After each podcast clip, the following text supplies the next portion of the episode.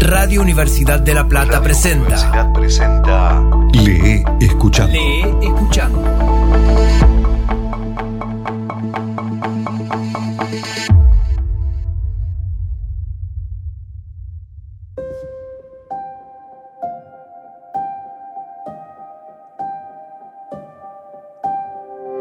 Hoy presentamos en Lee escuchando ¿Cuánta tierra necesita un hombre?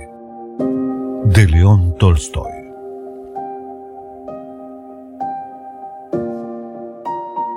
Érase una vez un campesino llamado Paón, que había trabajado dura y honestamente para su familia, pero que no tenía tierras propias, así que siempre permanecía en la pobreza. Ocupados como estamos desde la niñez trabajando la madre tierra, pensaba a menudo, los campesinos siempre debemos morir como vivimos, sin nada propio.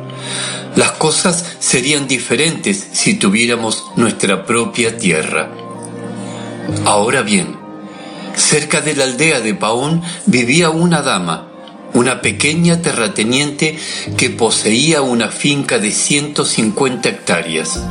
Un invierno se difundió la noticia de que esta dama iba a vender sus tierras.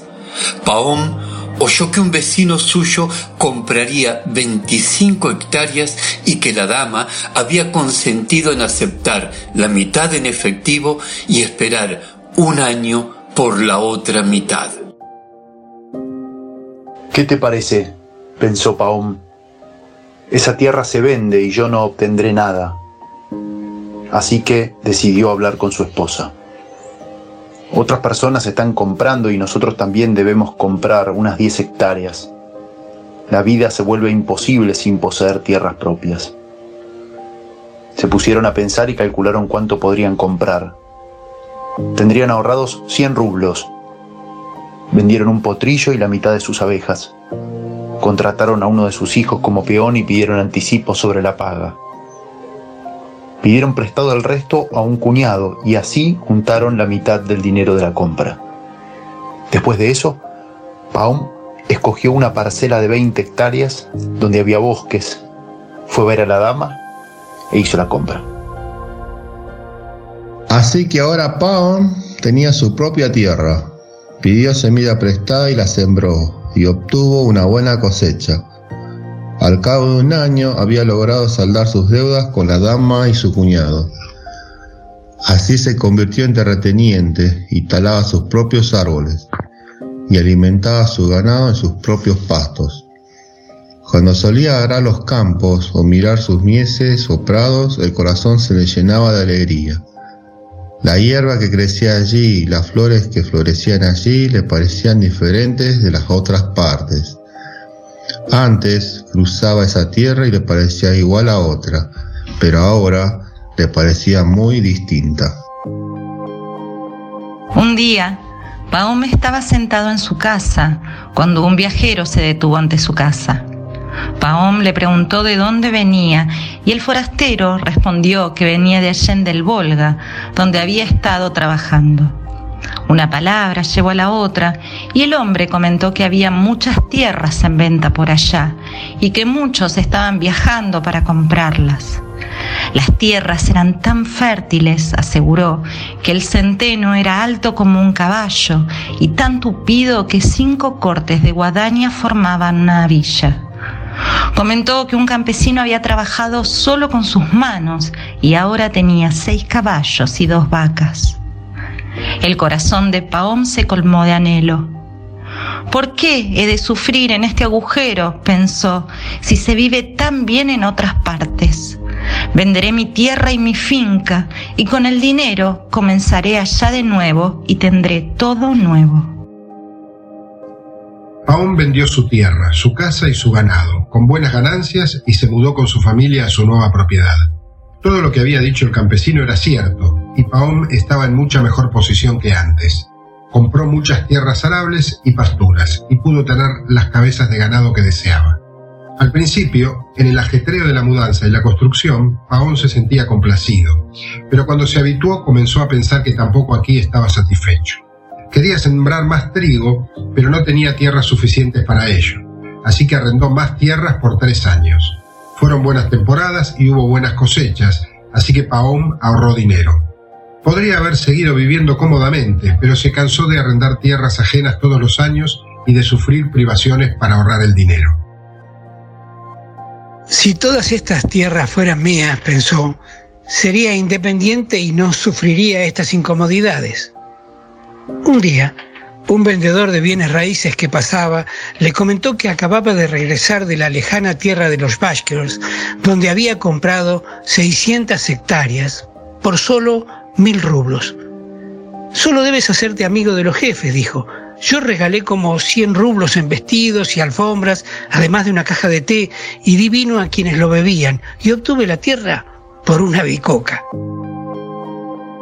Vaya, pensó Pajón, allá puedo tener diez veces más tierras de las que poseo. Debo probar suerte. Pajón encomendó a su familia el cuidado de la finca y emprendió el viaje, llevando consigo a su criado. Pararon en una ciudad y compraron una caja de té, vino y otros regalos, como el vendedor les había aconsejado. Continuaron viaje hasta recorrer más de 500 kilómetros y el séptimo día llegaron a un lugar donde los basquis habían instalado sus tiendas. En cuanto vieron a Paom, salieron de las tiendas y se reunieron en torno al visitante. Le dieron té y curnis y sacrificaron una oveja y le dieron de comer. Paom sacó presentes de su carromoto y los distribuyó y les dijo que venía en busca de las tierras. Los Baskirs parecieron muy satisfechos y le dijeron que debía hablar con el jefe. Lo mandaron a buscar y le explicaron a qué había ido Paón. El jefe escuchó un rato, pidió silencio con un gesto y le dijo a Paón, de acuerdo, escoge la tierra que te plazca, tenemos tierras en abundancia. ¿Y cuál será el precio? preguntó Paón. Nuestro precio es siempre el mismo, mil rublos por día. Pajom no comprendió. ¿Un día? ¿Qué medida es esa? ¿Cuántas hectáreas son?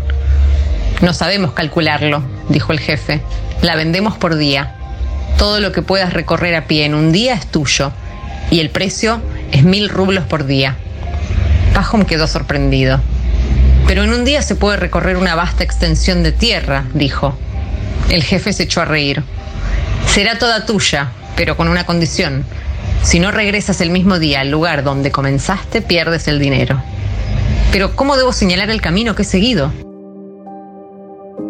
Iremos a cualquier lugar que gustes y nos quedaremos allí. Puedes comenzar desde ese sitio y emprender tu viaje llevando una asada contigo. Donde lo consideres necesario, deja una marca. En cada giro cava un pozo y apila la tierra. Luego iremos con un arado de pozo en pozo Puedes hacer el recorrido que desees, pero antes que se ponga el sol debes regresar al sitio de donde partiste. Toda la tierra que cubras será tuya. Paum estaba alborozado. Decidió comenzar por la mañana. Charlaron, bebieron más curnis, comieron más oveja y bebieron más té. Y así llegó la noche. Le dieron a Paum una cama de edredón y los Bashir se dispersaron prometiendo reunirse la mañana siguiente al romper el alba y viajar al punto convenido antes del amanecer. Paum se quedó acostado, pero no pudo dormirse. No dejaba de pensar en su tierra. Qué gran extensión marcaré, pensó. Puedo andar fácilmente 50 kilómetros por día. Los días ahora son largos y un recorrido de 50 kilómetros representará gran cantidad de tierra. Venderé las tierras más áridas o las dejaré a los campesinos, pero yo escogeré la mejor y la trabajaré. Compraré dos yuntas de bueyes y contrataré a dos peones. Unas 90 hectáreas destinaré a la siembra y el resto criaré ganado. Por la puerta abierta vio que estaba rompiendo el alba. Es hora de despertarlo, se dijo. Debemos ponernos en marcha. Se levantó, despertó al criado que dormía en el carromato, le ordenó uncir los caballos y fue a despertar a los Bashkirs. Es hora de ir a la estepa para medir las tierras, dijo. Los bashkires se levantaron y se reunieron, y también acudió el jefe. Se pusieron a beber más kernis y ofrecieron a Pájamo un poco de té, pero él no quería esperar. Si hemos de ir, vayamos de una vez, ya es hora. Los bashkires se prepararon, todos se pusieron en marcha, algunos a caballo, otros en carros. Pajam iba en su carromato con el criado y llevaba una asada. Cuando llegaron a la estepa, el cielo de la mañana estaba rojo. Subieron una loma y apeándose de carros y caballos, se reunieron en un sitio. El jefe se acercó a Pajam y extendió el brazo hacia la planicie. Todo, hasta donde llega la mirada, es nuestro. Puedes tomar lo que gustes. A Paom le relucieron los ojos, pues era toda tierra virgen, chata como la palma de la mano y negra como semilla de amapola, y en las hondonadas crecían altos pastizales. El jefe se quitó la gorra de piel de zorro, la apoyó en el suelo y dijo, Esta será la marca. Empieza aquí y regresa aquí. Toda la tierra que rodees será tuya. Paom sacó el dinero y lo puso en la gorra. Luego se quitó el abrigo, quedándose con su chaquetón sin mangas. Se aflojó el cinturón y lo sujetó con fuerza bajo el vientre. Se puso un costal de pan en el pecho del jubón y atando una botella de agua al cinturón, se subió la caña de las botas, empuñó la asada y se dispuso a partir. Tardó un instante en decidir el rumbo. Todas las direcciones eran tentadoras. No importa, dijo al fin, iré hacia el sol naciente. Se volvió hacia el este, se desperezó y aguardó a que el sol asomara sobre el horizonte. No debo perder tiempo, pensó, pues es más fácil caminar mientras todavía esté fresco. Los rayos del sol no acababan de chispear sobre el horizonte cuando Paón, asada al hombro, se internó en la estepa. Paón caminaba a paso moderado. Tras avanzar mil metros se detuvo, cavó un pozo y apiló terrones de hierba para hacerlo más visible. Luego continuó y ahora que había vencido el entumecimiento apuró el paso. Al cabo de un rato, cavó otro pozo. Miró hacia atrás. La loma se veía claramente a la luz del sol, con la gente encima y las relucientes llantas de las ruedas del carromato. Pajón calculó que había caminado cinco kilómetros. Estaba más cálido. Se quitó el chaquetón, se lo echó al hombro y continuó la marcha.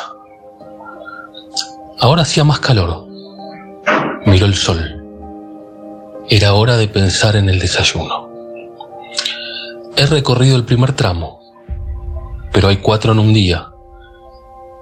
Y todavía es demasiado pronto para virar. Pero me quitaré las botas, se dijo.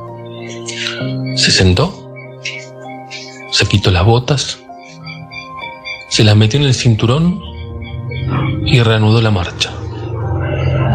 Ahora caminaba con soltura. Seguiré otros cinco kilómetros, pensó, y luego giraré a la izquierda. Este lugar es tan promisorio que sería una pena perderlo. Cuanto más avanzo, mejor parece la tierra. Siguió derecho por un tiempo y cuando miró en torno, la loma era apenas visible y las personas parecían hormigas y apenas se veía un destello bajo el sol. Ah, pensó Pajón, he avanzado bastante en esta dirección, es hora de girar.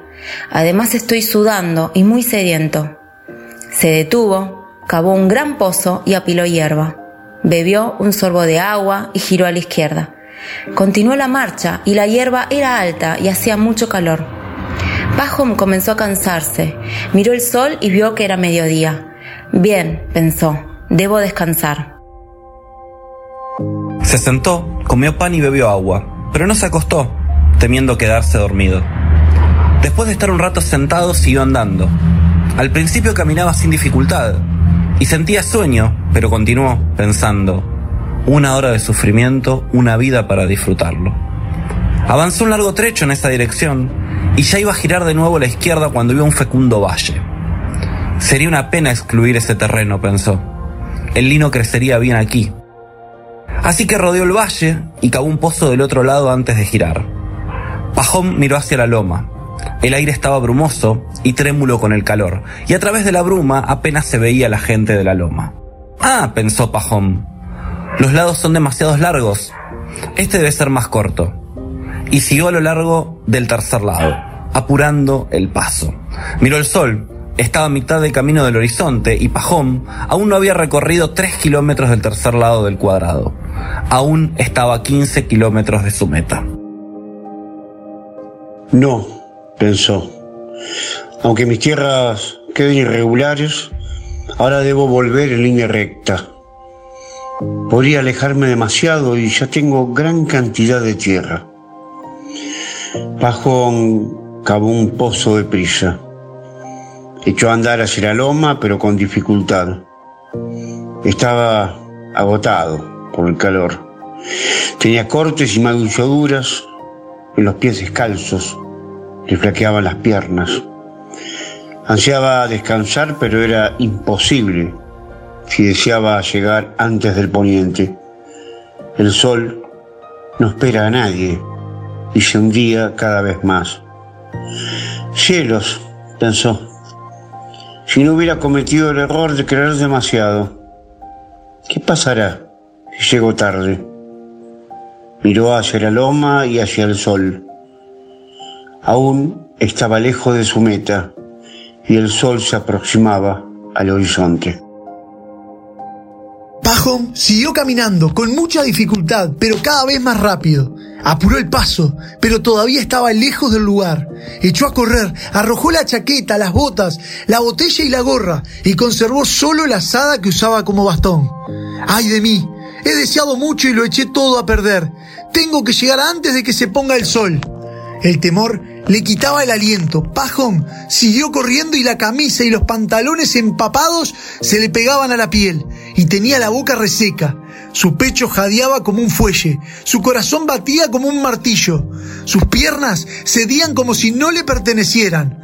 Pajón estaba abrumado por el terror de morir de agotamiento. Aunque temía la muerte, no podía detenerse.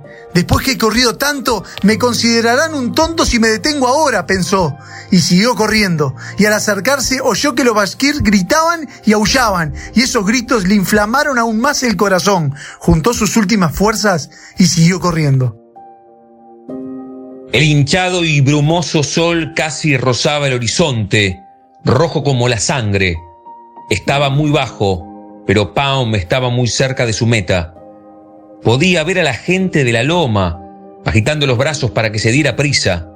Veía la gorra de piel de zorro en el suelo y el dinero, y al jefe sentado en el suelo riendo a carcajadas. Hay tierras en abundancia, pensó. Pero me dejará Dios vivir en ellas. He perdido la vida, he perdido la vida. Nunca llegaré a ese lugar.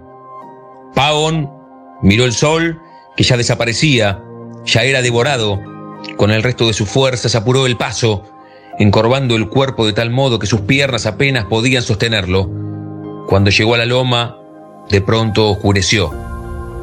Miró el cielo. El sol se había puesto. Paom dio un alarido. Todo mi esfuerzo ha sido en vano, pensó, y ya iba a detenerse, pero oyó que los Bashkirs aún gritaban y recordó que aunque para él desde abajo Parecía que el sol se había puesto, desde la loma aún podían verlo. Aspiró una buena bocanada de aire y corrió cuesta arriba. Allí aún había luz. Llegó a la cima y vio la gorra. Delante de ella, el jefe se reía carcajada. Paum soltó un grito, se le aflojaron las piernas, cayó de bruces y tomó la gorra con las manos. Vaya, qué sujeto tan admirable, exclamó el jefe. Ha ganado muchas tierras. El criado de Paum se acercó corriendo, trató de levantarlo, pero vio que salía sangre de su boca. Paum estaba muerto.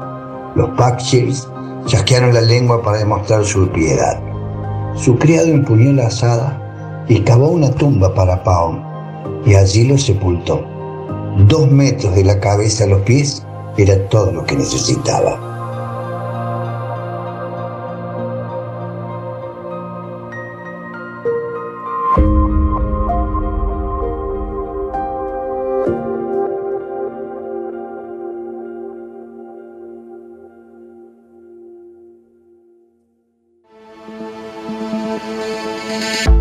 Gracias a todos. Por orden de aparición. Omar Musa, Ignacio Di Tulio, Néstor Alancay, María Fernanda Rey, Guillermo Blanco Alvarado, Augusto Denis, Néstor Villoldo, Romina Aranzábal, Francisca Maguas, Gabriel Pantoja, Roberto Consolo, Sofía Luna, Ángel Ortuño, Héctor Bracamonte, Damián Sequeira, Daniel Guarino, Cuchi Calderón, Mario Arteca, Gonzalo Gabriel, Damián Zárate y Chichiro Viale. Hoy presentamos ¿Cuánta tierra necesita un hombre? de León Tolstoy. Lee escuchando. Voces artísticas Juan Pablo Weise y Diego Carrera. Edición Juan Manuel de Vega. Idea y realización Mario Arteca y Damián Zárate. Radio Universidad de La Plata. Una radio, dos frecuencias.